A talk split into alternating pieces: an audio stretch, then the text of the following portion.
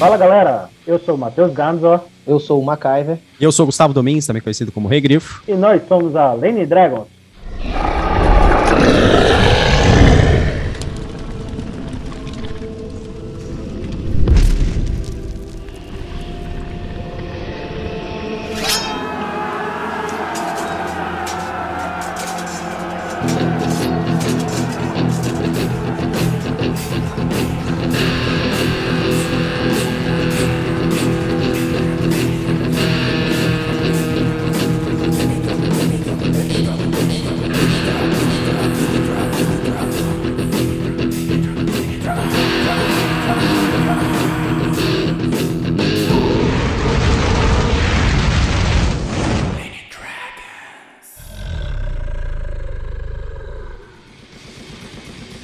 Se prepare para o modo carrasco, um suplemento para D&D quinta edição, para quem não tem pena, onde o filho chora e a mãe não vê. Afiem seus machados, vistam a carapuça e venham conhecer o suplemento modo carrasco.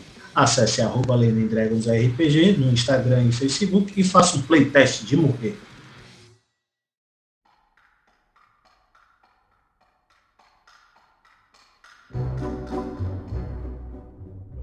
Então, pessoal, multiclasse aventureira trabalhadora. Hoje nós estamos aqui com Gustavo Domingues, vulgo Rei Grifo, um cara que tem participado aí desse multiverso da internet e do RPG, e da literatura e vários nichos, agora também do videogame, mas é.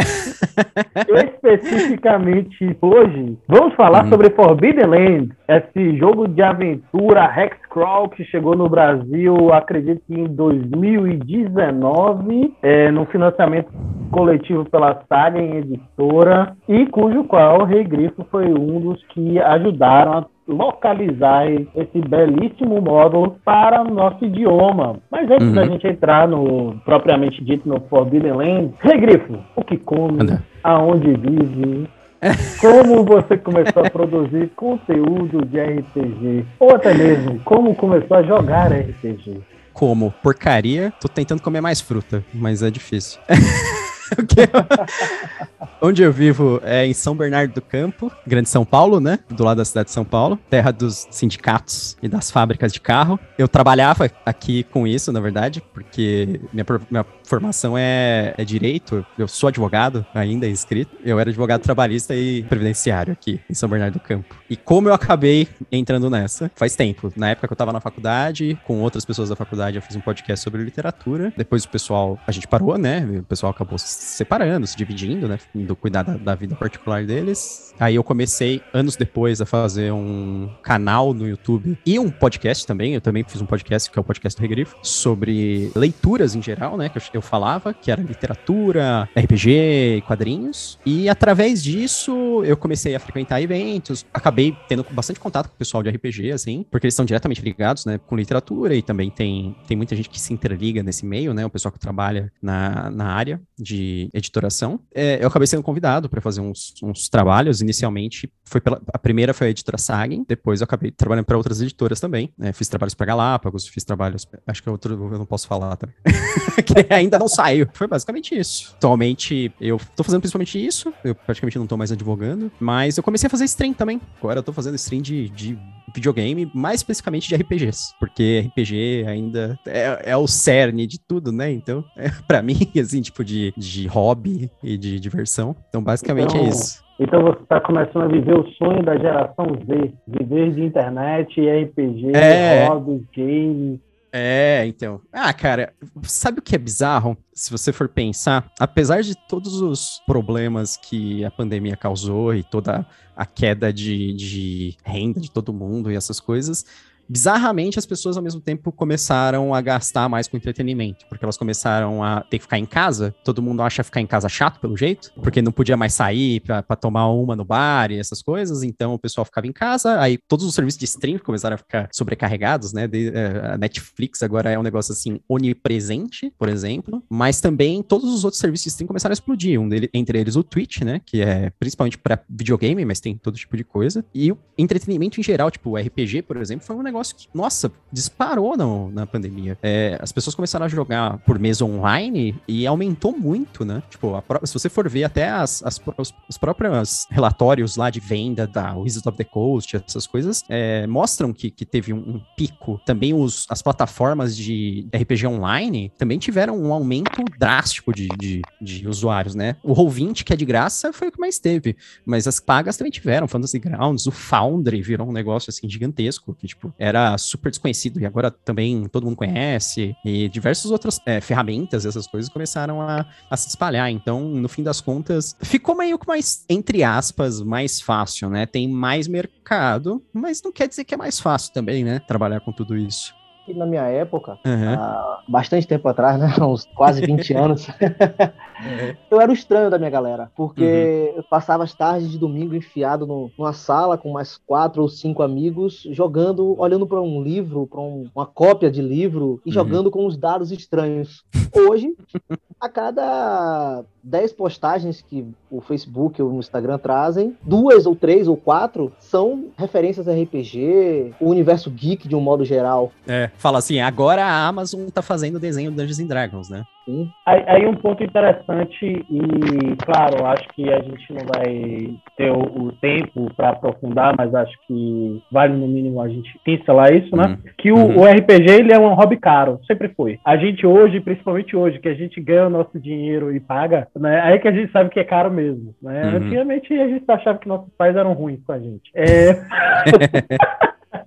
mas assim, é um, é um, ponto que é interessante, que ao mesmo tempo que a pandemia ela cresce o hobby, nós ficamos trancados em casa, nós gastamos mais com entretenimento, isso é uma, uma verdade. Aí, de fato, ficar em casa é entediante, né? Ainda uhum. mais uhum. é, é, em um núcleo em que é, a maior parte das vezes não é muita gente, né? É, aqui em casa, por exemplo, eu e minha esposa, às vezes pode ser você, esposa e os filhos, uhum. né? Ou você sozinho né? Uhum. E, e, assim por diante. É, e como todos os indivíduos, cada um precisa de um pouco de né, espaço próprio. Então vem a questão do, inflação cada vez mais sufoca a gente e ao mesmo tempo a gente quer gastar com entretenimento para que a gente ocupe nossas mentes e não enlouqueçamos. Nesse ponto, eu penso muito que o, que o RPG ele ocupa um espaço tanto de saúde mental, que eu acho que é bastante importante e muitas pessoas acabam recorrendo ao RPG justamente por isso.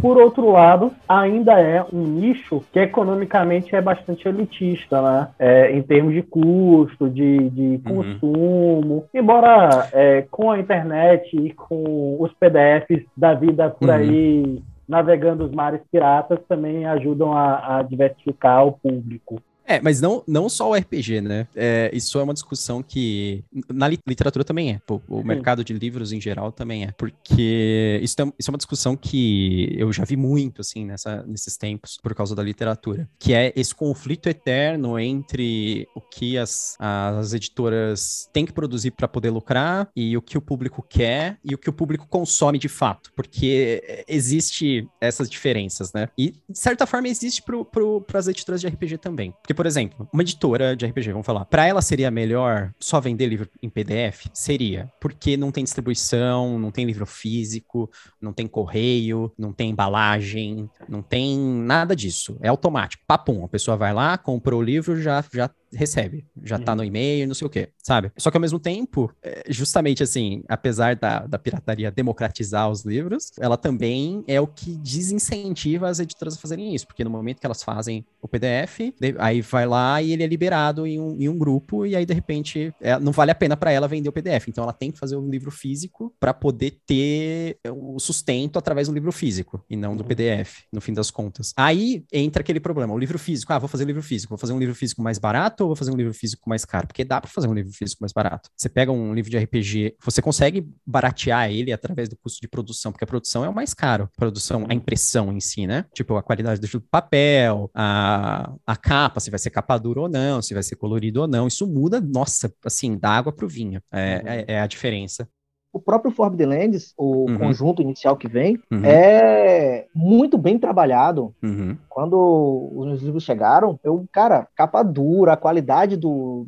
o mapa, a editoração. Cara, é um material de altíssima qualidade. Uhum. E com isso eu até queria te perguntar o seguinte, cara. Como foi o processo de tradução, localização? Até se você puder falar também, como foi o contato da Saga uhum. contigo para fazer todo esse trabalho? Na verdade, o contato da Sagen comigo foi por outro motivo. Inicialmente, eles entraram em contato comigo porque eles eram uma editora que eles tinham títulos de RPG, mas eles queriam entrar no mercado literário também. Então, eles quiseram me contratar como um assessor, assim, para fazer uma assessoria informativa sobre livros, porque eu conhecia bastante de literatura estrangeira, eu lia livro em inglês, né, de, de fantasia. Eu ficava falando, eu fiz vídeos assim sobre, ah, livros que deviam vir para o Brasil, livros que clássicos que deviam vir para o Brasil, livros modernos, assim, livros recentes que deveriam vir para o Brasil. Porque eu fazia isso em paralelo com os autores brasileiros, porque eu fazia de bastante autor brasileiro também, né? Nessa época, primeiro eles entraram em contato por causa disso. Aí a gente começou a conversar bastante e tal. Eu tinha feito também algumas coisas de D&D. Aí quando eles conversaram comigo, eles descobriram que eu entendia bastante de D&D. É, é, especificamente, sim, de D&D quinta edição. Eu, eu, tinha todos os livros, eu jogava bastante,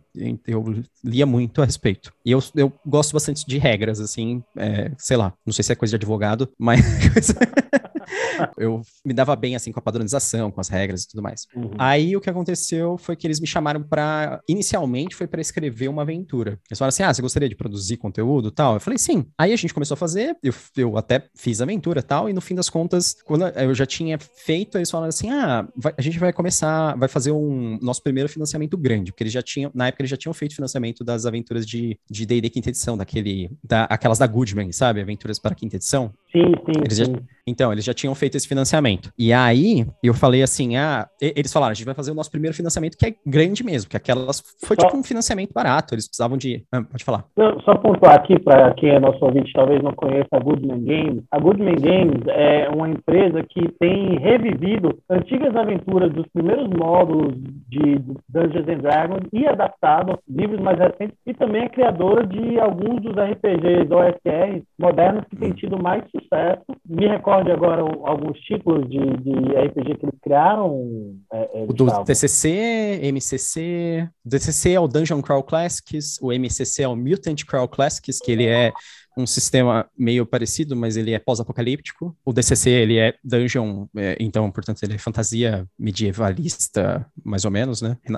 Medieval barra renascentista seria todo tipo de fantasia. Uhum. Ah, é, é isso, basicamente. E, a linha do 50 Edition Fantasy, que é tipo aventuras para quinta edição aqui no Brasil, é uma linha de aventuras para o D&D quinta edição que tem um estilão das aventuras da Goodman. Elas são recentes, assim, essas aventuras do caso. Elas são escritas atualmente. A saga, o primeiro financiamento que a saga tinha feito foi dessas aventuras. E aí depois eles estavam para fazer o financiamento do Forbidden Lands, aí eles me passaram os livros, viram se eu gostei, aí eu li, eu falei, nossa, eu gostei bastante, achei bem legal. Aí eles perguntaram se eu estaria disposto a fazer tradução. Na época acho que eu já, eu não sei se eu já tinha feito uma tradução para eles de, de DCC. Eu com certeza eu tinha revisado umas traduções para eles. Eles pediram para mim e aí eu fiz é, revisão de, de aventura tal. Mas aí eles perguntaram se eu queria fazer a tradução dos livros básicos do Forbidden Lands. Aí eu fiz. Na época era, era para eu fazer também a, a, tradução do Spurgo do Corvo e do Pináculo de Quetzal, que são as, a, as campanhas que vêm do, do Forbidden Lands.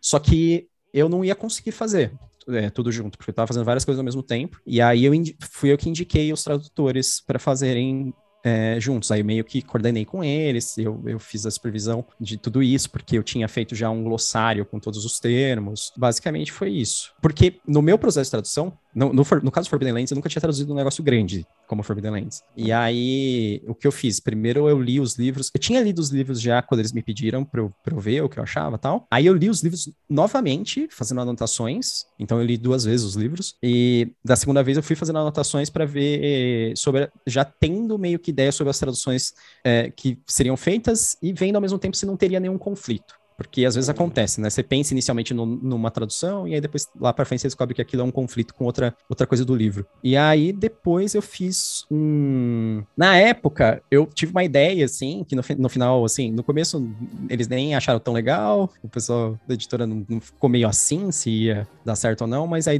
no fim das contas deu certo. Eu fiz um grupo no Facebook do Forbidden Lands e as primeiras postagens que eu fiz no grupo foi me apresentando, falando que eu era o, o, a pessoa que estava fazendo a tradução dos livros básicos, e eu chamei o pessoal do grupo, os fãs de Forbidden Lands, assim, para opinarem sobre as traduções básicas. Então, eu, coloquei, eu postei como eu estava fazendo as traduções de tudo, das perícias, é, como eu tinha traduzido as perícias, os talentos, é, o nome dos deuses, no... e eu e aí o pessoal dava sugestão, perguntava por que daquilo, quando perguntava eu justificava, eu falava assim, ah, isso, por, por que isso, aquilo, assim, assado. E foi isso, a gente foi conversando com, com, com o público para chegar a um consenso, digamos assim. Teve mudanças até, o pessoal fez, fez sugestões que eu achei muito boas, a gente acabou mudando na tradução. Basicamente foi isso. Tanto que, assim, até o público foi meio, meio, não sei se eu vou dizer mal acostumado, assim, porque depois o pessoal ficou falando assim, ah, foi muito legal isso, a Galápagos devia ter feito isso com D&D. Nossa, mas, cara, imagina isso com, sei lá, no, no Forbidden Lands, na época, o grupo tinha, sei lá, 600 pessoas quando, gente, quando eu uhum. terminei a tradução. É, imagina a Galápagos chegando num grupo de D&D de 50 mil pessoas e falando assim, o que, é que vocês acham disso? Tipo, ninguém vai, vai ficar, vai ser mó arranca-rabo, sabe? Uma, briga. É, então. Bicho, então, é. Você, você traz isso, de fato, é, isso que você trouxe é uma, uma das queixas, né, é, que tem é. acontecido, que eu escuto nos bastidores da, da, da, da, da quinta edição, de uma forma muito uhum. recorrente. Ah, na verdade, eu acho que a quinta edição, ela, ela é, traz muitas emoções fortes, né? As pessoas, uhum. elas... É, acho que quando uhum. a opinião sobre a tradução da quinta edição. Aí os caras começam a transformar as criaturas em monstros, né? Como o Jackson, esse tipo de coisa. Uhum. E, e então, um pessoal tem umas opiniões muito fortes. Inclusive, a gente entrevistou né, é, é, dois, dois camaradas, inclusive um conterrâneo nosso aqui de Salvador, né, uhum. que participaram da tradução.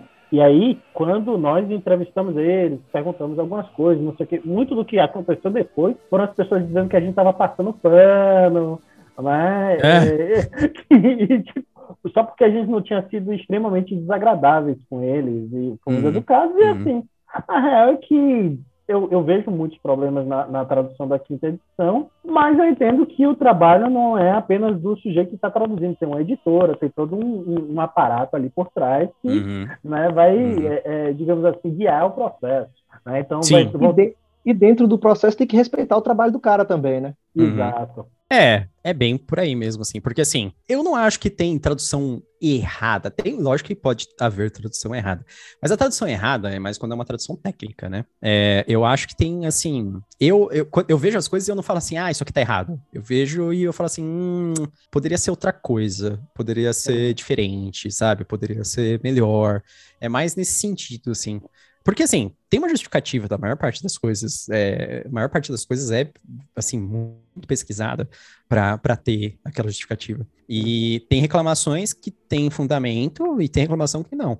É, eu vou falar, sabe qual é a principal reclamação do Forbidden Lands? É o fato do, dos livros tratarem a mestra e, e, as jogadoras no feminino. Essa Sim. é a principal reclamação que eu recebo. Você vai no, no, nas reviews da Amazon, tem, tem uns caras lá falando que o tradutor, no caso eu, eu sou, sou Social Justice Warrior, porque eu fiz a tradução toda no feminino. E eu já falei mil vezes isso, assim, tipo, pros caras, eu falei assim, eu fiz a tradução assim, tipo assim, não que eu não ache legal, eu acho super legal ter um livro assim, mas eu fiz uhum. assim porque é assim no original. Aí os caras, ah, mas é que no original o inglês é neutro e não sei o que. Eu falei, então, no original, primeiro que o original não é inglês, é em sueco, tá? E, e segundo, é. E mesmo no inglês, ele tem um parágrafo que está escrito que durante aquele livro, a mestra e a jogadora, sempre que elas aparecerem, vão ser tratadas no feminino. Então, se você é. Se, se ele tá falando com a jogadora, tipo, se, ele tá, se o livro tá em segunda pessoa e ele fala assim, você é uma guerreira, não sei o quê se ele tá se dirigindo ao leitor como jogador, então ele vai tratar no feminino. Porque uhum. o leitor é o jogador e o jogador é tratado no feminino. Entendeu? É, aí os caras assim, ah, mas o padrão do português é, é masculino. Não, o padrão do português, quando a gente. não é masculino. A gente usa quando a gente junta duas coisas e elas estão misturadas, por exemplo, se é um grupo de homens e mulheres, a gente fala, a gente usa o masculino, né? Mas a gente pode usar só no feminino. Se é um grupo uhum. só no feminino, a gente pode usar só no feminino. E é isso que tá lá. Que, que aquelas pessoas são exclusivamente tratadas no feminino. Então, eu vou tratar todas no feminino. Não tem por que eu, eu, mudar. E, tipo, inclusive, digo mais. isso é assim no original. Se a gente tivesse mudado, isso poderia dar, de repente, uma base para a editora dona do, do IP aí, do negócio, processar. Porque isso é uma desfigurar o produto deles sabe? Uhum. Que nem você pegar depende do contrato, né? Eu não sei quais são os detalhes do contrato Forbidden Lands porque eu não fiz parte da negociação, mas em geral existem cláusulas para você não, você não vai mudar drasticamente coisas, né? Você não pode, tipo, durante a tradução você uhum. falar tipo, tá um negócio e você colocar outro completamente diferente, sabe? E isso é uma das, das da, dos padrões dos jogos da Free League, ela sempre tenta fazer é, linguagem variada, linguagem inclusiva, sabe? É, uhum. no, no, o Mutante Ano Zero foi um dos primeiros livros lá que. Eu não sei se foi um dos primeiros livros, mas deles. Foi um livro que ele trata, por exemplo, o mestre é feminino, então é a mestra. Aí os jogadores é masculino, então os jogadores. Uhum. É, então, aí depois o Forbidden Lands é tudo. É a, a, mestra e, a, e a, as jogadoras. E os NPCs são masculinos. Os NPCs são sempre no masculino. Sempre que é um NPC não específico, né? Se for um NPC que é uma mulher, claramente vai ser no feminino. Mas aí, é, basicamente, essa é a ideia do tratamento deles. E eles fazem assim em quase todos os jogos. Eles fazem uma variação, assim. Repente, aí vou lá e falo assim: ó, sabe aquele negócio que vocês fazem em todos os jogos? Ó, então a gente mudou. Sabe? É que nem assim: ah, Sabe aquele Forbidden Lands lá, o seu, seu cenário? Então, a gente não gostou muito da ideia de fantasia, então a gente mudou. Agora é ficção científica, tá? Então eu troquei. eu, eu, troquei todos os orcs por marcianos e eu troquei todos os. Sabe? Já pensou, tipo, falando pro Free League? Os caras não processam, gente. É, então, é, aí um, um, ponto interessante do, do Forbidden Lands, né? Pra gente até entrar um pouco no livro.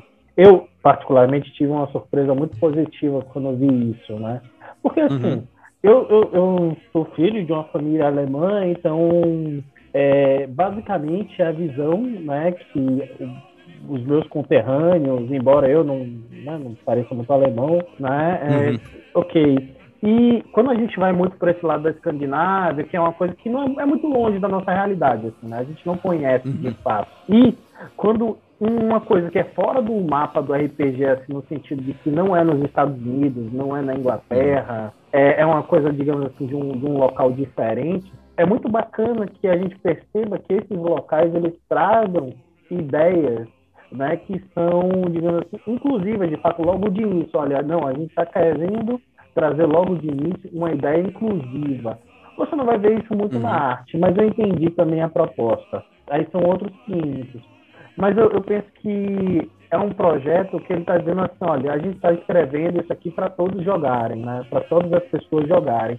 E o reflexo que, que a gente vem tendo aqui no Brasil é de que, olha, existem setores da comunidade de RPG que ainda são machistas e sexistas e se doem porque estão uhum. sendo tratados no feminino. Hum. É como se isso de alguma forma fosse algum demérito. Como se estivesse então... diminuindo ele, exatamente, é. Então, então Cara, eu me sinto incomodado, eu fico... Isso, né? É. Ah, eu estou sendo comparado ou colocado na posição de uma mulher, como assim? Né? Eu sou hum. espada, não sei o quê. É, eu, então. acho que, eu acho que esse pessoal assim né, deve ficar batendo no peito, assim, né? Meio urando sangue, é. né, cedo, na hora de acordar.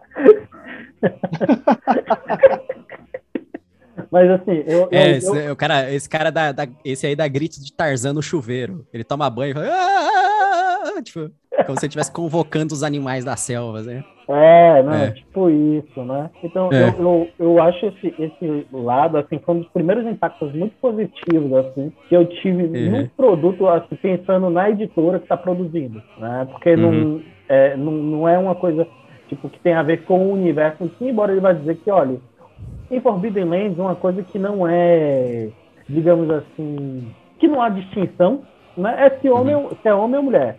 Né? Uhum. É, o, o, universo ele vai ser desgraçado para os dois. Ele, ele, ele trata muito dessa forma.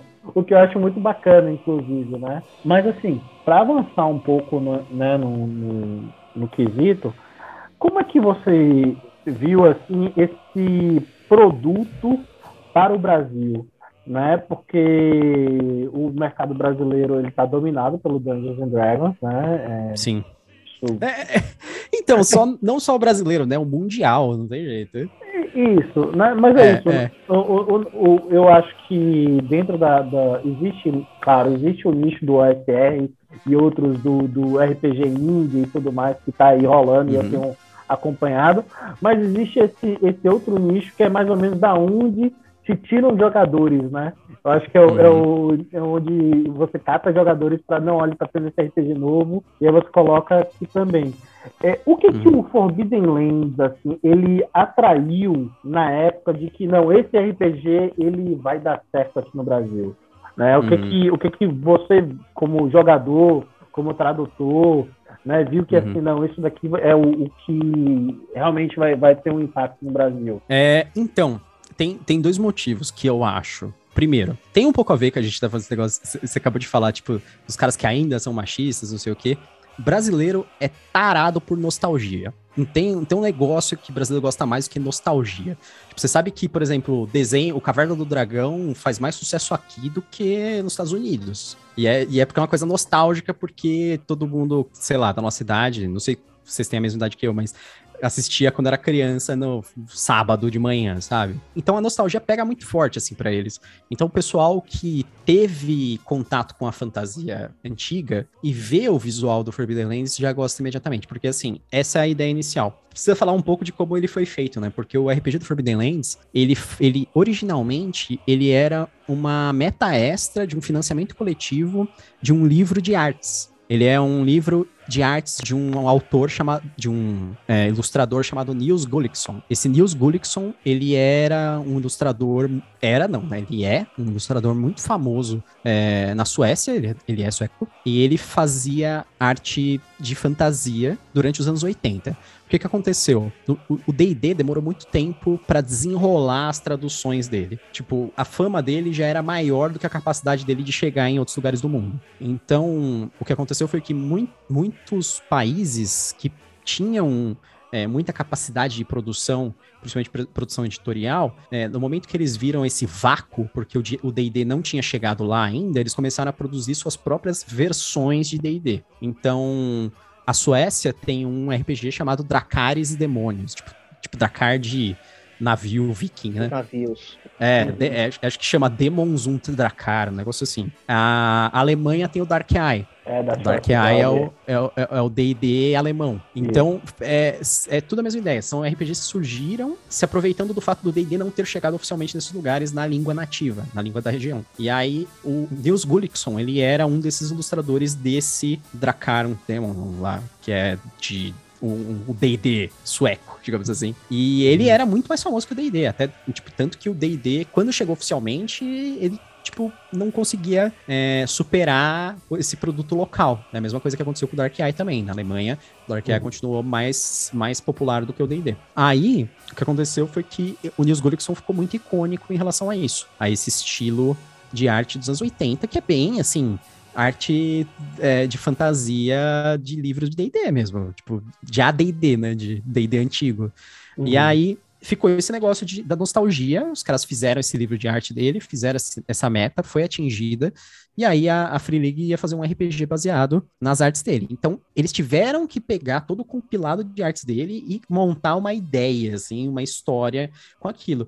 Aí, o problema era, aquilo era muito tradicional, era aquele negócio, era Halfling, elfo, anão, orc, sabe? Aí eles tinham que adaptar. Então eles tiveram que fazer um dar uma enfeitada em cada uma das raças, em cada uma dos em, em cada uma das, das, das ascendências, como é chamado lá no, no Forbidden Lands, e mudaram assim completamente. Então assim, ao mesmo tempo que ele tem esse visual clássico, ele é muito moderno porque o, o sistema, por exemplo, do ano zero, ele já é um sistema muito moderno. Então ele atrai, eu acho que ele atrai as pessoas através do visual, que é dessa identidade visual, tem esse estilo de fantasia clássica, só que ele conquista as pessoas através da mecânica simplificada, é, do jogo que é intuitivo, divertido. Ele é. Ele, por exemplo, exige pouquíssima pouquíssimo gerenciamento tático, sabe? Por exemplo, não tem posicionamento em, de miniaturas em quadriculado no Forbidden Lands. Ele tá toda uma ideia assim, você vai fazer combate, combate é por zonas, assim, tem ou você tá perto, ou você tá, sabe, média distância, ou você tá longe, sabe? Você não tem. Esse cara tá um metro e meio, esse cara tá três, esse cara tá nove, esse cara tá. Tipo, fica variando, assim, várias, várias coisas. Aí eu acho que foi isso que, que acabou acontecendo. E ele é muito diferente de DD. Porque o problema é, são RPGs de fantasia que nada mais são do que o D&D alterado. O porque, D&D assim, com roupa nova. É, é, Tipo assim, vamos falar a verdade. O DCC, o DCC, ele usa o sistema D20, que é D&D terceira edição. Ele usa o mesmo sistema de evolução, de nível de personagem e tal. O OSE, o OSE é legal, o Disco Essentials é legal, é, só que ele é o D&D primeira edição, ele é D&D edição antiga, é D&D ainda, tem toda a uhum. evolução do, do, de anão, de elfos, essas coisas, é a mesma coisa. É, o uhum. Pathfinder, Pathfinder é D&D 3.5, 3.5 não, 3.75, que 3.5 realmente existiu, né? Pathfinder é D&D 3.75, é tudo D&D isso aí. E aí quando você tem uma coisa de, de fantasia que é realmente nova e que, é, e que tem aquela, aquele estilo. Porque assim, tem coisa de fantasia que é realmente nova, mas aí traz um, uma estilagem, um, um, uma estilização bem moderna, bem diferente. Aí é, eu acho que tem meio que um conflito na cabeça das pessoas. A, a pessoa já fica assim, nossa, é muito diferente para mim. A pessoa pensa assim, nossa, regras, sei lá, vamos por Dungeon World. Dungeon World eu acho que ele tem regras bem diferentes, e, e, eu gosto de Dungeon World, e ao mesmo tempo ele tem também um, uma identidade visual bem modernizada. Então a pessoa vê assim, ela fala assim: ah, nossa, mas é tudo tão diferente, eu não vou conseguir entender, eu não vou conseguir me acostumar, sabe? É que nem aquela ideia da pessoa. É, tipo, a gente acha que RPG, RPGista é um ser iluminado, que o cara vai entender qualquer RPG no, novo, assim. Mas a maioria deles, de nós, né, às vezes tem esse pensamento que até pessoas que não jogam RPG têm, assim, tem gente que não joga RPG e fala assim, nossa, mas será que eu consigo jogar RPG? Aí você fala, porra, uhum. lógico que consegue, é a coisa mais fácil do mundo. Aí o, tem, tem RPGs que falam assim, nossa, mas será que, será que eu consigo me acostumar com esse sistema? Será que eu consigo jogar isso aí? Porque a pessoa parece que ela, ela acha que a cabeça dela só vai funcionar com uma mecânica específica do, sei lá, do D&D ou do Vampiro. Para ela só, só existe D20 e pool de D10, assim, sabe? Então, assim, ai meu Deus, será que eu vou conseguir me acostumar com esse RPG aqui que só usa D6? Nunca fiz isso, só D6, sabe? Apesar uhum. que, assim, tem toneladas de RPG antigo que faziam isso, mas falando, assim, do, do público que, cujo único contato seria D&D e Vampiro, D&D e um pezinho em Vampiro, de repente, sabe? Uhum. É, eu acho que é meio que isso. Então ele tem esse apelo do, de ser confortável no, na forma, na identidade visual, mas ser muito diferente quando você começa a, a, se habituar com as regras, as coisas, você acha bem legal. Inicialmente eu tive esse mesmo impacto uhum. com, com o Forbidden Lands. Quando eu peguei assim, cara, eu, caramba, velho, é muito difícil. é então. muito complexo.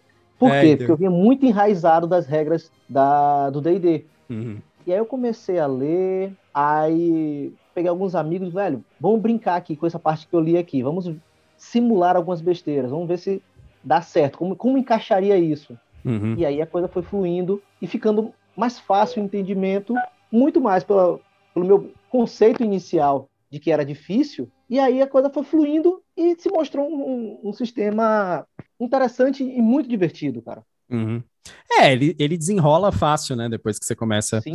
É, para mim, assim, foi até coincidência eu ter pego ele para traduzir, porque eu já eu já jogava Mutante Ano Zero, que é o mesmo sistema. Então, quando eu peguei. Tanto que, assim, é, na época eu até conversei com o Thiago Rosa. O Thiago Rosa, ele foi o tradutor do, do Mutante Ano Zero aqui no Brasil, pela Pensamento Coletivo.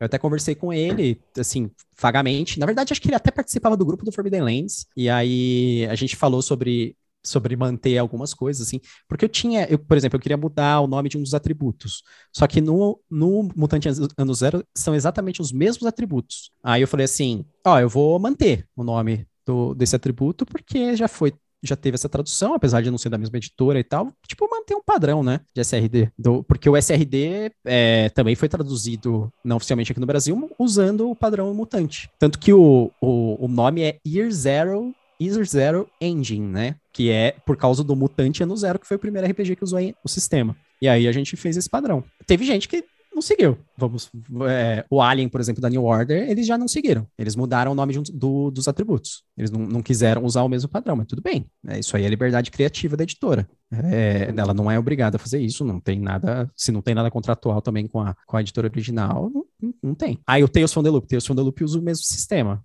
também é o, é o Zero. Mas aí, como foi também a, a Saga que traduziu, a gente fez, eu fiz a, eu fiz a consultoria de tradução do Tales from the Loop, do, todos os livros dele. E, eu, e aí é a mesma coisa. Os, os atributos, a ideia geral vai ser a mesma. Não que os atributos sejam os mesmos, mas assim, a, as coisas das regras que usam a, é, a mesma ideia, a mesma palavra, vão ser iguais. uma coisa, né? Já que a gente começou a falar um pouco sobre regras, eu particularmente, né, quando, quando eu estava conhecendo, até antes de, da questão das regras, um, uma coisa engraçada que eu estava lembrando aqui, quando eu estava começando a conhecer o Forbidden Land, existia uma confusão mental para mim entre Keep uhum. on the Borderland e o Forbidden Land. e, e, e, vira e mexe, isso, isso me confundia, assim, porque, enfim, tava, uhum. na época eu estou trabalhando, ainda, finalizando um hack para a quinta edição, que a gente chama, uhum. chama de modo carrasco, né, e tal. E aí eu fui muito investigar coisas de, de OSR, né, uhum. para incrementar, para ter algumas ideias e por aí vai. E aí, em algum momento, eu bati no Keep on the Borderlands, porque uma das coisas que eu tenho muita chateação com a quinta edição, porque ela é muito ruim para fazer um hexcrawl, né? De, uhum. tipo, de exploração, porque, ah, você é um ranger, ele nunca se perde. Você tem um uhum. cara que comprou é, um talento que ele sempre sabe onde é o norte, ou seja... É, tem, tem alguém que tem uma magia que eles sempre podem comer, então, Isso, é, né? é, eu sei. É. Então, né? É. E eu tava muito nessa onda de estudar alguma coisa que, pô, né? Torne uma coisa meio. Ah, John Rambo, né? Todo mundo na selva e tal, não sei o quê. Uhum. E cada vez mais isso foi me frustrando com a quinta edição. Né? Quanto uhum. mais eu tentava estudar isso, e aí eu fui minha professora, é, eu fui vendo, né? O Keep on the Borderlands, e aí o Forbidden uhum. aí eu fui né, meio que misturando, em algum momento eu, tipo, não, eu, eu, eu quero conhecer mais de perto, quero ter um, um livro do Forbidden Land, porque eu preciso né, viver um hexcrawl e talvez não precise ser no, no modo do OSR, né, do, no uhum. jogo D20, etc. E isso foi uma coisa que, que foi me conquistando a ideia de que, pô, era um sistema totalmente novo, eu não fazia ideia alguma, e ao mesmo tempo ele estava me dizendo, não, cara, esse sistema é novo, mas ele é extremamente simples. Uhum. E, de fato, o jogo em si, ele é extremamente simples, embora muito mortal. Né? Você uhum. pode é, lançar uma magia, abrir um portal do inferno, pegar você, é, fazer alguma coisa e seis meses depois você aparece né, uhum. com, com, com o zóio do capiroto. Né? Então. Você agora, é, agora é o vilão né, da,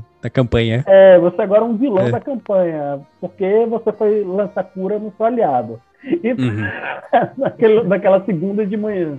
Então, tem esse lado que eu acho muito bacana. E assim, eu fui observando, né? E também tive muito essa coisa de jogar os dados para entender como é que essa mecânica ia funcionando ali, né? Ela vai ficando fluida na medida em que você vai jogando. No início, ela parece meio estranha, assim, porque, ah, uhum. só preciso do 1 e do 6, né? Uhum. E aí tem um, o dado da, das perícias. É, você tem que separar. Dos atributos uhum. e, das armas, ou das armaduras, né? Uhum. Uhum. Mas quando você começa a separar por cores e começa a entender mais ou menos esse processo, ela fica, começa a ficar muito fácil. E assim, o jogo, ele vai te dando. Acho que a própria escrita ela denuncia isso, que assim, o que você não souber, cubra com a sua criatividade. É.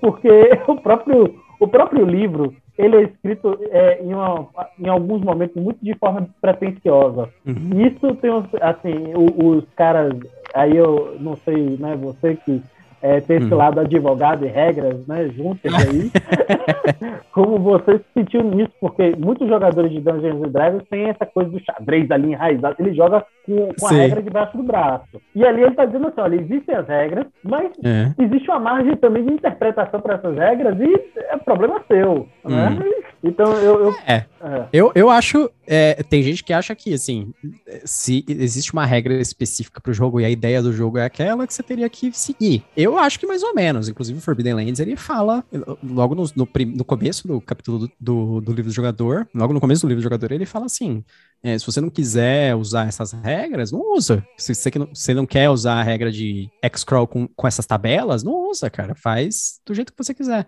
Você não quer usar, sabe, tipo, de ser totalmente mecânico. Porque as tabelas, elas servem para fazer o jogo rolar quase automático, né? Uhum. Com as tabelas você vai, tipo, ah, eu vou para a próxima, tem esses eventos que podem acontecer, você joga, você tem que ver, vocês têm comida ainda? Vocês gastam, todo mundo joga para ver se ainda tem comida, né? Que tem o dado de, de, de recursos, né? Que é para a pessoa não precisar anotar, por exemplo, aquele negócio, um monte de recursos, né? Tipo, ah, eu tenho 80 rações de, de viagem. Não, aí, ao invés de 80 rações de viagem, você tem um dado de rações de viagem que você vai jogando, porque é como se você tivesse comendo mais ou menos, economizando ou não. Tipo, ninguém é uhum. tão. Ninguém é tão, como que eu vou dizer, regrado, tão, tão, é tão metódico quanto os personagens de RPG. A gente faz um personagem de RPG que o cara consegue. Ele precisa de, sei lá, 10 calorias para sobreviver por dia, ele come exatamente 10 calorias. Até parece. Parece que o cara não ia sabe? É. Comer um pouquinho a mais e tal. E eu acho que isso que é, que é divertido no, no, no, Forbidden Lands, no dado de recursos, que é meio que aquilo, assim. Tipo, de repente um dos caras tá sem alimento. Uhum. Acabou dele. Por quê? Porque o cara não, não gerenciou direito. O cara, uhum. ele. Ou pode durar pra caramba aquilo, durar muito mais do que o normal. Porque, ah, porque esse cara tava economizando. E ele não necessariamente fica mais fraco ou mais forte por causa disso. Ele só, de repente, naquele momento, ele não tem alimento. E aí, a partir daquele uhum. momento, ele pode passar fome, esse tipo de coisa. É, aquilo lá são diretrizes gerais, são guias e são formas de facilitar o jogo para você. É, eles não são paredes sólidas na, na, qual você tem que ficar dentro, sabe? Porque tem gente que acha que, na verdade, liberdade é o contrário. É o jogo falar assim, faz o que você quiser. Não, não tem tabela, não tem. Inventa, sabe? Isso é liberdade. Tipo, não necessariamente. Liberdade é você ter opção. Você tem, eu acho, pelo menos, né? Você tem a opção de você usar as tabelas ou você tem a opção de não usar as tabelas e fazer o que você quiser. Um aspecto do Forbidden Land que uhum. atraiu um dos nossos jogadores, principalmente, ele repete isso todos os dias. É quase um uhum. mantra do, do Zed, né? Zed, ele fala assim, eu queria um jogo em que o mestre joga também, porque... Ah, tá. E o Forbidden Lands, ele, de certa forma, é, quando eu a primeira vez levei assim para a galera dar uma olhada, abrir e fui comentando sobre as tabelas. Ele começou a ficar emocionado, né? Ele, né, já, já começou tipo todo aquele dinheiro que ele estava guardando, né, pro IPTU, IPVA, essas coisas e tal, já estava começou a tremer na mão dele. E ele já come, começou a pensar em quais dívidas ele ia fazer para poder, né? Isso, exatamente. é. E tanto é que ele, ele tem aí um, um Forbidden Lands agora, inclusive. É. Né? ele concretizou a questão aí.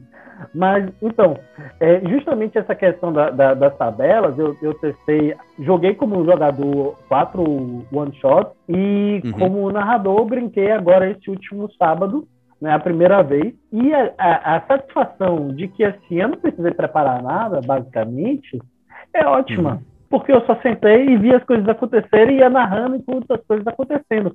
Isso ah, é divertido também, porque assim, eu não sei o que vai acontecer na próxima sessão e não quero saber. Entende? É. Tipo, não preciso. Você não... Então, porque você não precisa fazer railroading, você não precisa planejar assim, ah, os aventureiros vão chegar numa cidade que é assim, que tal, o líder é assim, tipo, você não precisa. Isso. Eu Vou fazer seis um... horas de preparação aqui. Né? É, e, e, eu posso pegar o, o, Tem um livreto que vem junto, né? Aquele livro é, preto e branco e tal. E ele vem com. Você pode jogar uma lenda. E aí você uhum. constrói uma lenda ali, que tem uma árvore longe pra cacete, que um rei é, foi buscar porque ele escorregou e caiu numa pedra. E é Sim. é isso. Né? E, tem, e diz que lá tem orcs malvados e tem um tesouro. Pô, hum. de bola, velho. Então já tem uma aventura, entendeu? E eu não... é, então. então tem uma aventura. E é isso, Sim. cara. Essa coisa, isso é muito legal, velho. Assim, hum. é, fora que o, o, jogo, claro, existe um, um, momento que ele fala sobre preparação e outras coisas. Aí vai dizer assim, olha, não prepare a aventura, o que você quer que aconteça, só prepare um lugar. Uhum. Faça um lugar. E aí lá naquele lugar na medida que as pessoas descobrirem tudo ok, se não, também ok, e deixa elas decidirem que vão fazer com isso, tá tudo ótimo. É porque é, é, aquele negócio, se você se prepara muito e aí os aventureiros decidem fazer outra coisa, o que, que você faz? Você, tipo assim, que nem eu usei o exemplo tipo, vocês vão chegar na, amanhã, na próxima aventura, eu estou planejando para que os aventureiros cheguem na cidade sabe? A cidade de Catatal. A cidade de Catatal fica à beira da lagoa, não sei o quê. Aí os aventureiros estão indo em direção a Catatal e de repente os caras falam assim: não, não, a gente quer dar, dar a volta e voltar pela estrada. E aí, o que, que o mestre faz? Ele fala assim: ele vai. Ele preparou o Catatal, agora ele quer usar. Ele vai mudar a Catatal do mapa, ele vai tirar a cidade inteira, assim, ó. Assim, Na verdade, Catatal agora é pra cá. Aí o cara tira. É, então, você tem que ter essa, essa liberdade da interconectividade, assim. Os jogadores, eles vão para algum local. E, e a outra coisa legal o que eu acho legal do Forbidden Lands, que ele dá essa liberdade, tipo, da, da geração das coisas, é que, assim, ele dá um mapa base, o um mapa base ele fala só de geografia. É só assim, aqui tem rio, aqui tem lago, aqui tem montanha, aqui tem floresta, é o base. Ele falou, só que nos últimos 300 anos, todo esse local ficou inóspito, porque toda noite a Terra era coberta pela névoa de sangue, que é essa névoa que qualquer pessoa que entrasse nela morria. Então ninguém podia viajar a mais de uma meio dia de distância. É, porque ele tem que ser, ele, ele precisa de meio dia para viajar e meio dia para voltar no mínimo. Então, é, ele, no, no, fim do dia ele tem que estar tá na casa dele. Aí o que acontece? Todo esse local, esses 300 anos, serviram para que o mapa ficasse inútil. Eles conhecem o mapa geograficamente. As montanhas continuam nos mesmos lugares, as florestas continuam nos mesmos lugares, os rios continuam nos mesmos lugares. Mas os assentamentos, eles ainda são os mesmos, as, as sabe, as cidades, as construções. Isso pode ter mudado drasticamente. Então as pessoas achavam que tal cidade era em tal lugar. Será que é mesmo? Ou será que a memória coletiva das pessoas é, tá meio errada. Efeito Mandela. Sabe a história do efeito Mandela? Que as pessoas achavam. Tinha um monte de gente que achava que o Nelson Mandela tinha morrido nos anos 90. E, tipo, Nelson hum. Mandela morreu agora, década de, de 2020, 2010, né? É, algum antes morreu não tantos anos atrás. É, então. Ele morreu na última década, né? Que a gente tá em 22, mas ele morreu na uhum. década passada. Mas, tipo, é, é, o pessoal chama de efeito Mandela, é, é essa ideia coletiva, assim, errônea. Tipo, uhum. tanta gente achava que, que o Mandela tinha morrido nos anos 90 que assumia-se que ele tinha morrido nos anos 90 que era verdade. Aí é a mesma coisa, assim, será que não tem um efeito Mandela, dos, a localização da cidade? Os caras assim, não, a tal cidade fica na beira daquele pico nevado. Mas, mas fica mesmo? Aí você vai viajar e aí, tipo, na verdade não é lá, na verdade é que o pico nevado é um guia para chegar na cidade que fica depois, sabe? Tipo, umas coisas assim. Então, tipo, tem essa. É, é amorfo, assim, a maneira que, que você leva o mundo, porque o, o mestre ele vai poder fazer o que ele quiser, conforme os aventureiros estão viajando. Porque eles não conhecem o mundo, ninguém conhece o mundo de fato. Tipo assim, onde estão os, a, as tribos, ou os, os, exércitos, ou as cidades, ou essas coisas. Porque tava tudo, tá tudo diferente. É, isso é uma das coisas bacanas, né, que eu acho do pelo menos dessa edição, eu percebi que os outros lançamentos do Forbidden Lands têm outras propostas, assim. Existe o sistema uhum. de jogo, e aí vão vir outros cenários, tem aí o Bitter Reach, é, entre outras uhum. coisas aí, tem algumas coisas diferentes. Eu acho muito bacana essa ideia. Existe a lore, e é uma lore enorme, linda de uhum. ver. Eu, eu, particularmente gosto muito dessas lores meio uhum. sinistrona, tal. Uhum. Ninguém é muito uhum. feliz, né? Tipo de coisa me atrai. Eu tenho um... Deve ser porque eu sou psicólogo. É, tá. é isso. É, então esse, esse, tipo de coisa me atrai, senão eu não gostaria da minha uhum. profissão. Aí é, eu, eu, acho, eu acho que tem um ar muito, muito interessante né, no, no, no cenário e tem, assim, é, acho que nem vale a pena a gente falar muito do, do livro do mestre, porque ele é um grande spoiler, né? Assim, é, de, é. De, de coisa, e, e, o próprio Forbidden Lands, ele, ele, tem meio que essa, ele tem no livro do jogador já dizendo, olha, se você é jogador, fique por aqui, se você é, fique por aqui, não, não, não vá se meter lá no livro do, do mestre, não, Sim, tal. E, você, de fato, você vai descobrir coisas que você não deveria, verdades proibidas. É, e, e é. Eu, eu, eu acho que, que essa é uma abordagem muito bacana também, para preservar esse senso de descoberta né, que vai dando, e eu, até mesmo a comunidade, tem uma comunidade de Forbidden Lands que eu faço parte no um grupo né, de, de WhatsApp, e o pessoal ele tem meio que esse, esse, essa pegada, né? ninguém vai falando muito do, do, do livro do, do, do mestre para as outras pessoas, ó, oh, você vai mestrar, você tem o livro do mestre, então leia se você vai mestrar, senão não leia. Esquece uhum. isso, né? É, é, isso é engraçado. Tanto que, assim, por exemplo, é, eu faço parte de um dos principais grupos de WhatsApp do Forbidden Lands que criaram, e eu não sei, talvez até existam outros que eu não sei, mas eu sei, eu, esse grupo se dividiu em dois grupos, que existe um grupo de Forbidden Lands e existe um grupo de mestres do Forbidden Lands, que é o grupo das pessoas que leram o livro do mestre, que sabem a história do lore toda. Porque uhum. aí no grupo normal não, ele não pode discutir spoiler, no outro pode, sabe? É, não, isso é. Eu, eu acho isso muito bacana, velho. Assim, essa, hum. essa ideia, ter esse ar de mistério, assim, no teatro proibido. Isso vem do, do Mutante, do ano zero.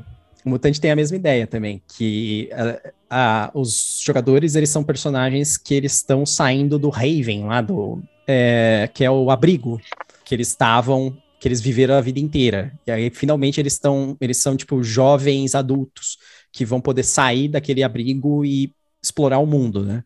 E aí você começa a descobrir a verdade sobre o mundo. E existe um metaplot, existe uma coisa assim, por que, que o mundo tá destruído, por que, que é o pós-apocalipse. Não é. É misterioso, mas assim, não, não é indecifrável. Uhum. É, sabe? É a mesma coisa do Forbidden Lands. É misterioso, tipo, é, a história é misteriosa, só que não é indecifrável. Se você seguir as pistas, você pode juntar as coisas e descobrir realmente o que aconteceu. É uma, uma questão que me vem. Como é que a questão, o, o Hexcrawl foi recebido hum. no Brasil? Né? Assim, claro, o pessoal da OSR vive, né? É, é, tem muito esse lado da no, no, nostalgia e do já ter vivenciado muitos jogos antigos, o Keep on the Borderlands e etc., conhecem o, o Hexcrawl né, é, de cabo a rabo e estão familiarizados com isso. Mas, por exemplo, o colega aqui, o MacGyver, que começou, acho que, não sei se na quarta ou na terceira edição, é, eu mesmo, né, não, não, não tive tanto acesso ao Hexcrawl. Na verdade, a terceira edição já pouco encorajava o Hexcrawl, para uhum. ser mais é, é, exato. E Aqui da edição, então, assim, Redcrawl é quase impossível, né? Como a gente já comentou. É impossível. Como esse... É o único... Tem, tem uma campanha da quinta... Tem uma aventura da quinta edição, só que tem um mapa em Hexcrawl, né? Que é o Tom, Tomb of Annihilation. É, Tomb é, of Annihilation. É, só que, que aí tem um, um, uma anedota bacana que acho que é. não, não lembro agora se foi o Kiral que trouxe isso, que estava narrando essa aventura, e que o principal uhum. problema dele foi que ele não conseguia fazer o Rockstar de uma forma interessante, que ele gostasse, né? Porque, Sim. por causa justamente dessas questões que os caras, eles conseguiam tudo, eles sabiam... É que assim, eu, eu, já, eu, já, eu já conversei do, do Kiral disso aí, é porque ele, ele não na verdade, ele não gostou porque os caras evoluíram. Porque ele falou assim: é, quando os caras chegam no quarto nível, eles já conseguem fazer tudo sozinho, não sei o quê. Eu falei, mas é claro, os caras evoluíram. Você quer que os caras sofram para sempre, sabe? É, tipo, do primeiro, mas... do primeiro até o quarto nível, eles estavam se ferrando lá. O cara não tem magia para evitar os insetos, as doenças. O cara não tem esse tipo de coisa. Às, às vezes não tem magia para comer sabe? Então uhum. eles têm que uhum. se virar até Mas, aquele então, nível. É, aí uma coisa que é interessante, porque no Forbidden Lands, independente do seu nível, você ainda vai sofrer com falta de água e hipotermia. É, mas aí, mas aí é por isso que o, o Forbidden Lands, ele é, inteligentemente é um sistema que não tem nível, né? Ele é um sistema Sim. que não é baseado em nível. Então não mas é um auxílio. Não, existe, mas não é uma coisa visual. Não é você Sim. não fala assim, meu guerreiro de 17 nível morreu de fome sabe? Isso, isso é uma coisa assim que, tipo, deprime o jogador, sabe? Eu joguei com ele do primeiro até o décimo sétimo e ele morreu de fome. É uma coisa triste. Mas é, ele, ele morreu de forma épica, ele morreu lutando, defendendo uma ponte contra os orcs que estavam vindo. Não, acabaram as barrinhas de cereal dele, ele morreu. sabe? Então, tipo, o fato do cara estar tá no 17 é. nível é diferente. Agora, no Forbidden Lands é assim, como não tem nível, o cara pode ser forte, é. ele pode ser lendário, só que ele não tem um, um, número marcando qual é, o, qual é a expectativa uhum. de poder dele, sabe? Você não a humilhação assim, é menor. É, a humilhação é menor. Você não fala assim, meu orc, você não fala assim, meu orc de, que tem seis de força e não sei o que. Você não fica falando os atributos assim, meu orc que tem todos esses talentos, não sei o que, morreu de frio. Você não precisa falar tudo aquilo. Você fala assim, só meu orc é. morreu de frio porque eu não levei um cobertor. Foi isso. Bom, tem uma, uma coisa que chama muito minha atenção na questão da parte da tradução. De onde surgiu a ideia? Não só traduzir, mas adaptar os nomes das divindades. Foi algo seu? Foi sugestão da comunidade? É, Você... foi, eu que traduzi, foi eu que traduzi os nomes das divindades. Por, qual foi o problema? Os nomes das divindades, eles são todos nomes que significam algo. Então, é, eu sou um pouco da escola de tradução que, se há tradução, tem que ser traduzido. Por mais que uma pessoa. O nome desse cara, é, esse cara aqui chama Scott Longbow, em inglês.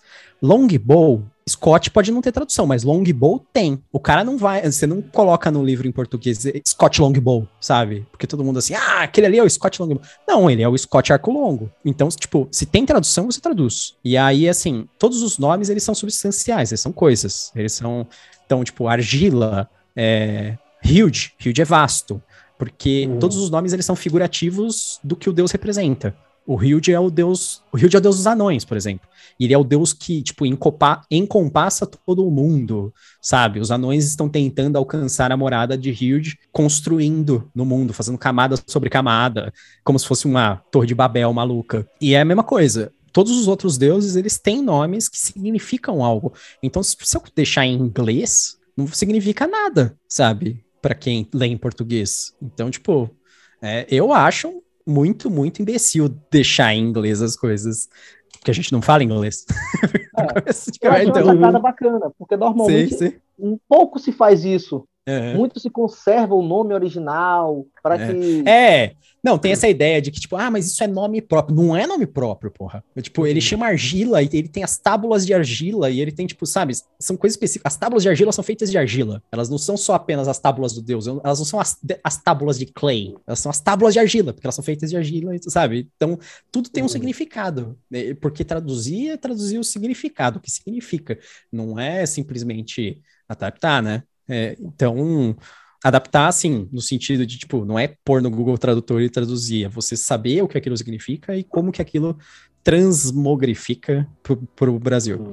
Deixa eu dar um exemplo, por exemplo, da, de uma tradução que a gente fez de um jeito e depois teve que mudar porque descobriu uma coisa em outro livro. Tem um rio, olha que coisa bizarra e besta. No mapa do Forbidden Lands básico tem um rio que chama Seister, no uhum. mapa original. Tem um monte de rio com um monte de nome, mas a gente, a gente teve, eu traduzi tudo que era traduzível. Aí tem um rio que chama Seister. Aí é, eu falei assim, puta, mas Seister não significa nada. Seister não é uma palavra. Eu falei assim, vou deixar Seister, que é tipo C-S-E-Y-S-T-E-R,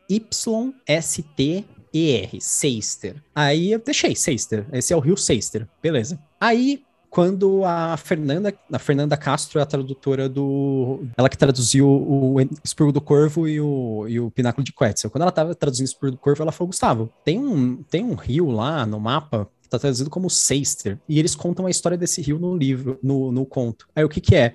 Ele falou assim, então, eles falam que Seister é porque é uma corruptela de irmã, de sister. Então é uma forma escrita errada da palavra sister, é porque é da irmã de Clay, do, do Argila, do deus, né? Ele, ele, falou assim, que, ou alguém considerado uma irmã, eu não lembro como que é a história, mas é uma corruptela de irmã, sister. Uhum. Então, apesar de ser uma palavra intraduzível porque estava escrito é diferente, na verdade é a palavra sister escrito diferente.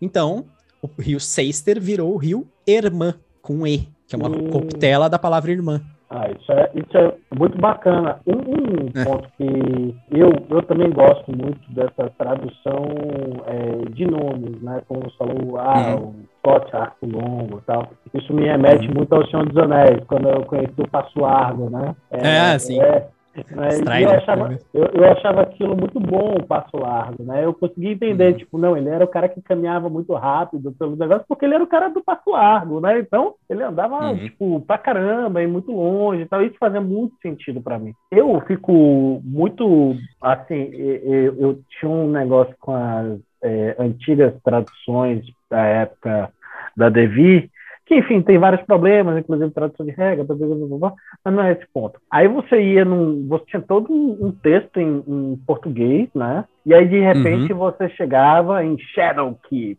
ah, é, é. E, é, tipo, e, de, e depois você estava enfrentando os Mind Players. Né? É. E, tipo, é, isso, isso era uma coisa que eu não. Eu tô aqui, Mind Players, não sei se tinha tradução ou não, mas nem tudo Sim. tinha. Por exemplo, Bugbear, é. por exemplo, não tinha tradução. E aí, ah, mas é para aí já são cientes se você gosta ou não do Bugus. Uhum. Mas o trabalho de você trazer, de você localizar essas ideias para o Brasil, né, para a nossa uhum. língua, dá um sentido de realidade que eu acho que o inglês não dá. O inglês, ele tem muito uma coisa de impacto.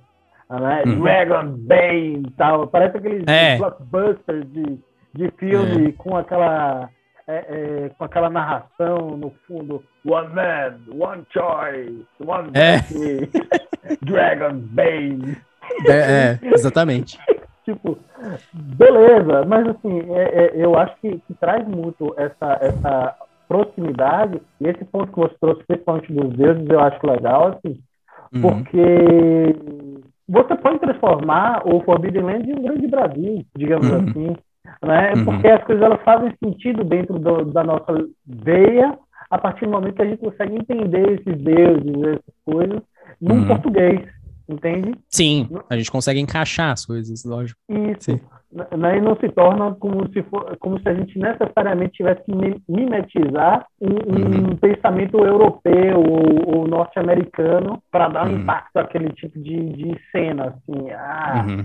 é, como é, eles vão adorar o grande deus Clay. Traz realmente a ideia de que está mais do que traduzido, tá uhum. localizado no nosso idioma. Sim, eu entendo. É, a única, eu só vou falar uma coisa assim que pessoal costuma falar e, e é bom também falar sobre isso, que por que que então Forbidden Lands, que é justamente o título, não está traduzido? Aí assim, uhum. porque aí no caso é uma marca. Uhum. Porque Forbidden Lands, a gente não ia colocar Terras Proibidas, porque ele já é a marca Forbidden Lands. Então é uhum. é Forbidden Lands edição em português. Que nem. Eu achei bizarro no caso do DD, porque assim, DD sempre foi Dungeons and Dragons, a gente nunca teve masmorras e dragões traduzido, né, no Brasil. Nunca sempre foi Dungeons and Dragons, DD. Porque senão, até porque ficaria MID, né? Porque masmorras e dragões. Sim, Mas sim. aí eu, eu achei estranho quando a Wizards fez essa, a solicitação, né? No mundo inteiro, os livros também teriam que ter o, o, nome do livro, tipo Player's Handbook. Então aqui no Brasil não, não, é, não é mais o livro de jogador, né? Era o Player's Handbook. Uhum. Edição em português. Tá, Dungeons and Dragons Player's Handbook, edição em português. Aí, tipo, fica muito grande, cara. Aí, tipo, Player's Handbook não é uma marca, sabe? Os caras estão fingindo uhum. que eles que, que é, ah, é a marca Player's Handbook, ah, é a marca sabe? É, Dungeon Master, não sei o que, sabe? Bobeira isso. Agora, o nome do o título, beleza. O título uhum. é, a gente mantém. Que nem a maior, maior parte agora das coisas a gente vai ver desse jeito. Tales from the Loop. Tales from the Loop virou, não virou contos do ciclo, sei lá, contos do. Eu não sei como uhum. traduziria loop. Contos do loop. É... Se bem que acho que eles chamam de contos do loop até, essa texto do loop, contos do loop, um negócio assim, bem bizarro. Mas, hum. então a tradução da marca, beleza, porque aquilo é o que vai na capa. Em geral, tanto que o Forbidden Lands, dentro do livro, é chamado de Terras Proibidas. Forbidden Lands são as Terras Proibidas.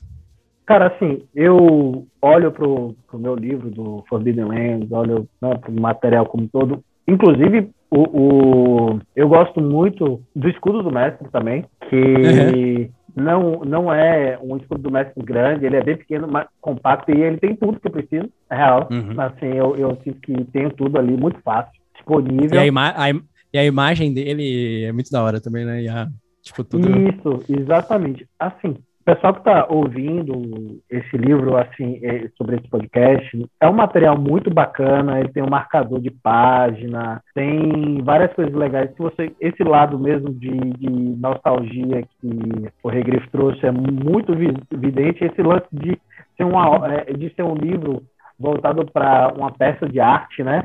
É bacana hum. e ao mesmo tempo me, me traz uma revelação, uma questão que eu tinha para te perguntar, que era porque uhum. esse livro tem imagens, tem gravuras datadas de 80 e tanto. Né? É, é. Mas isso, isso, isso é uma coisa que eu estava muito me perguntando, assim, por exemplo, abrir é. aqui na página 25, e aí tem um é. terceiro, né? E tem o, o, as iniciais, né, do Nils Gullickson, e isso. tem 84. É. E, ou Porra, seja, que, que é isso? É, e eu ficava olhando, nossa, esse desenho é mais velho que eu, cara. Como assim?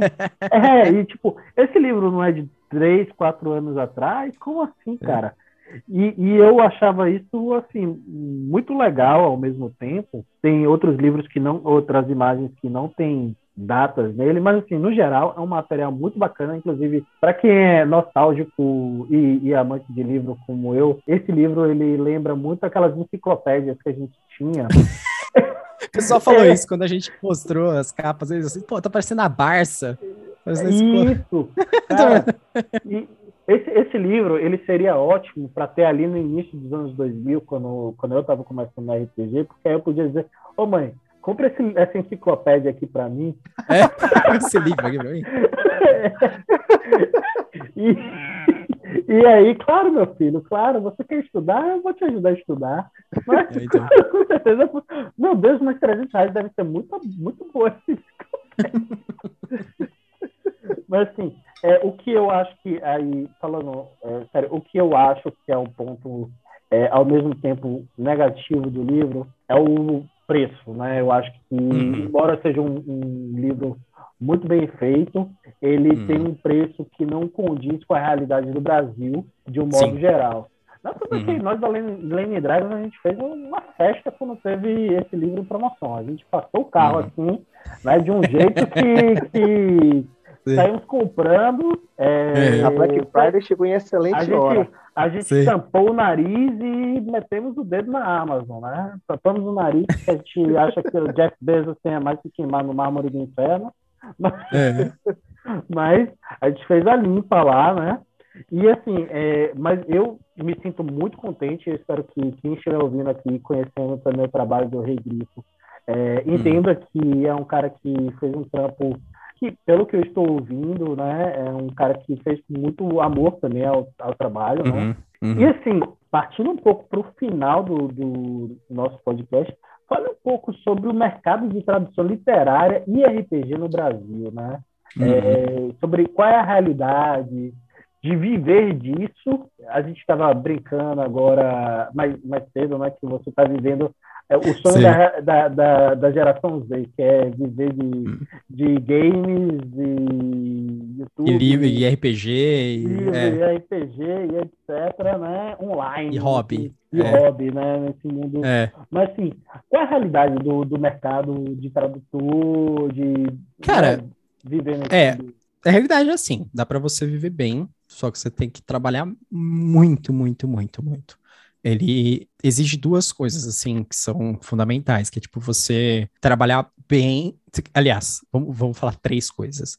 Você tem que trabalhar bem, trabalhar rápido, é, rápido não quer dizer acelerado, mas, tipo, dentro de cumprindo prazos. Tem que trabalhar bem, trabalhar rápido, e a, o pior de todos, na minha opinião, que é ter contatos, porque tem contato, é assim, eu nunca teria entrado no, no, no meio se eu não tivesse sido chamado pela SAG, inicialmente, porque eu não ia chegar do nada assim, e, tipo, ô, oh, e aí, vocês têm um negócio pra eu traduzir aí? Eu traduzo, hein, tal.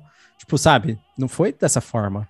Foi uma coisa assim, gradual. A gente começou a conversar sobre outra coisa, sobre literatura, que era um negócio que eu publicava. Aí eles também viam meus vídeos de RPG, eles viram que eu entendia bastante. A gente começou a conversar a respeito, tal, tal, tal, tal, tal. Papo vai, papo vem, e a gente vai descobrindo as coisas. Pediram algumas coisas para mim inicialmente, né? Meio que testes, que isso é o normal, a gente faz, acaba fazendo teste com as pessoas, né? É, normalmente dá um produto menor, né? Você não, você não chega para a pessoa e fala assim, tá, ó, traduz isso aqui, ó, tem 90 mil palavras, é, que é o Forbidden Lands. Forbidden Lands tem 90 mil palavras, as, os dois, acho que tem mais até, mas sei lá, os, vamos supor, os dois primeiros que os dois primeiros têm 90 mil palavras. Você não chega já para alguém que, que tá entrando no mercado e fala assim, ó, tá aqui, ó, então manda ver, sabe? É, só aí você tá pedindo pra, pra pessoa ficar maluca. Ou, pra ou a pessoa não ou a pessoa não vai entregar, ou pode ser que a pessoa fique muito nervosa. Então, tipo, tem que ser, em geral, uma coisa gradual. Normalmente você tem que tentar conseguir comer pelas bordas, digamos assim. Então, tipo, você conseguir trabalhos menores, principalmente iniciar com revisão e, e, esses trabalhos que são mais assim de, de catar, pegar detalhes, né? Catar, catar milho no texto. Você fica olhando assim, e depois você vai para o pro processo que tem mais o processo criativo, né? Ou, no caso, tradução. Tradução já é um processo criativo. No geral, o mercado tem bastante profissional e bastante trabalho, mas o problema são conectar essas duas coisas. Eu acho que as, as coisas acabam ainda circulando muito entre as mesmas pessoas. É, assim, tem gente que fica hiper solicitado, tem gente que fica, tipo, com muita coisa acumulada, porque, tipo, tudo chega nele, assim. Assim, ah, essa, essa, essa pessoa aqui é o melhor tradutor de RPG do Brasil. Então todo mundo vai lá e oferece para ele todos os livros assim, e aí tipo, na verdade tem vários tradutores que são meio que do mesmo nível, só que como o cara pega um atrás do outro e aí os caras continuam mandando, mandando, mandando várias pessoas. Então, tipo, o problema é, é sair dessa circulação das, dos mesmos grupos de pessoas que acabam circulando e tentar passar para outros. Por exemplo, quando eu comecei a indicar o pessoal para Sagen, eu conhecia gente de RPG, só que eu não indiquei tradutores de RPG. Eu indiquei tradutores de literatura que conheciam RPG. Então, era, era gente que já trabalhava com texto, só que nunca tinha trabalhado com texto de RPG. Mas as pessoas jogavam RPG, esse tipo de coisa. Aí, assim, todo mundo tem um pouco de nervosismo. As pessoas falavam assim, ah, por exemplo, ah, mas eu não sei se eu vou conseguir manter é, esse padrão que é importante para padronização de regra, por exemplo, porque tem que ter a padronização das palavras.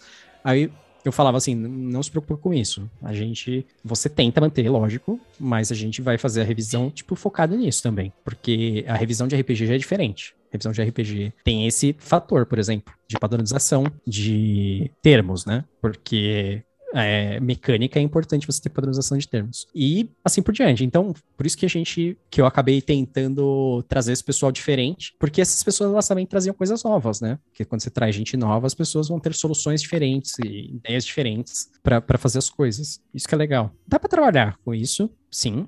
Só que tem que trabalhar bastante e tem que seguir prazo.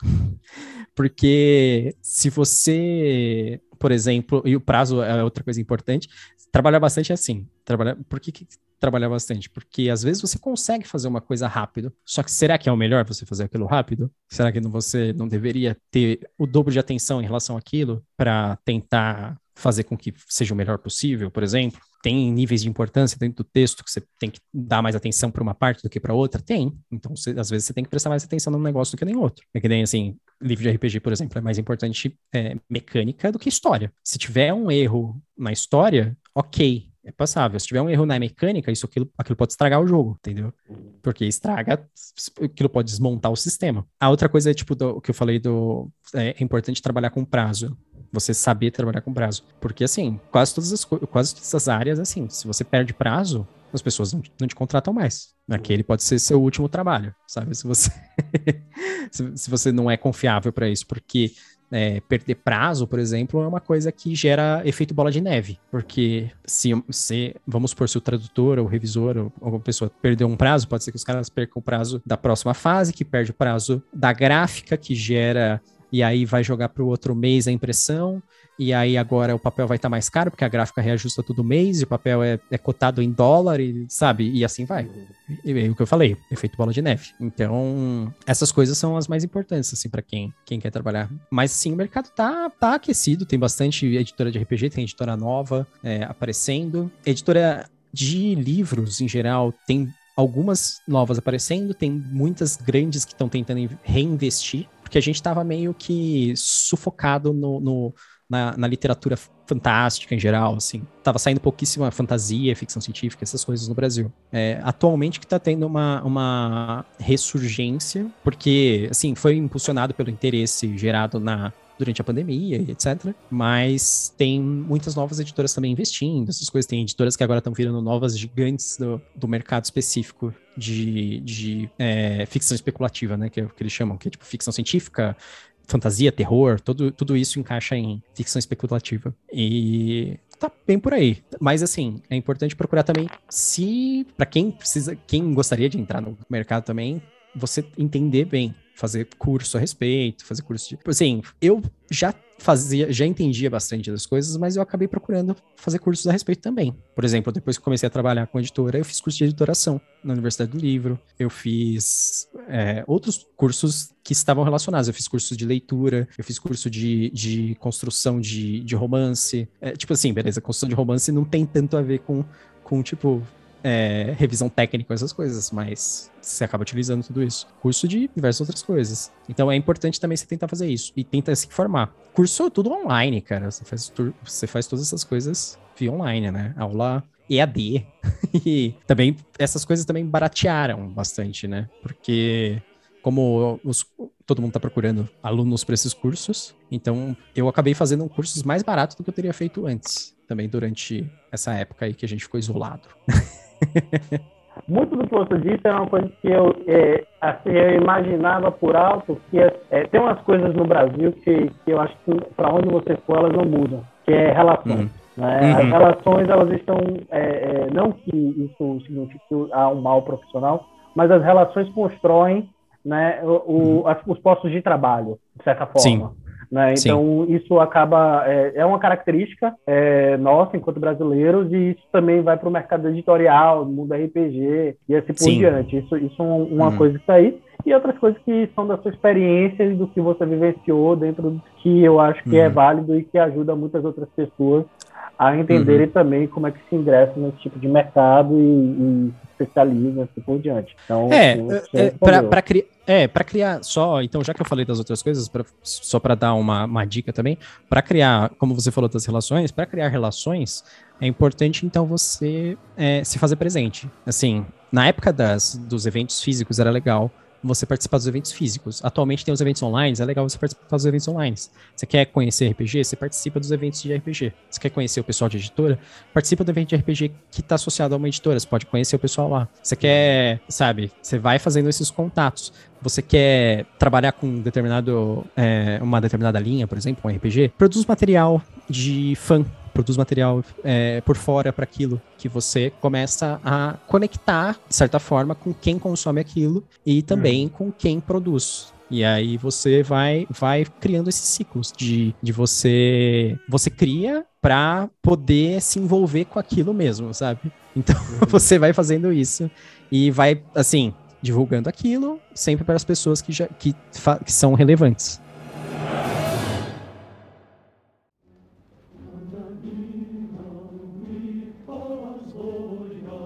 Para a gente encaixar um, um, último ponto, e isso aqui é uma polêmica que vive na, na comunidade de Forbidden Lands que é, eu uhum. jogo, é, e assim, sempre que vem esse tema, ao, vira um, um, uma degladiação. Inclusive, tem um dos, é, uma das pessoas que ajudaram a traduzir, né, é, estão lá. Uhum. Né? Uhum. E ele tem também um ponto de vista, ele marca esse ponto de vista com ênfase. Né? Uhum. Envenenamento. É. Joga-se os dados ou o efeito, se é, é virulência 3, você é. ter 3 acertos ou você tem que jogar os dados para virulência? Cara, eu não sei. Boa pergunta. Deixa eu ver. Eu tenho que, que ver o, o material. Eu, acredito, eu acredito que joga-se os dados, pra falar a verdade. Hum, pronto. É. Fique com a sua posição. Nossa, cara. Faz, é, é que assim, For, Forbidden Lands foi um negócio que consumiu, assim, sei lá, um ano de, de, de, trabalho e tal da minha vida, assim, de ficar muito concentrado naquilo. Não anos de trabalho, porque eu não tava trabalhando só com aquilo, mas que eu fiquei pesquisando e várias coisas. Aí, depois, assim, eu, eu fiquei sem jogar até agora, assim. Então, tipo, eu tô, tô esquecendo as coisas, tô totalmente desligado disso.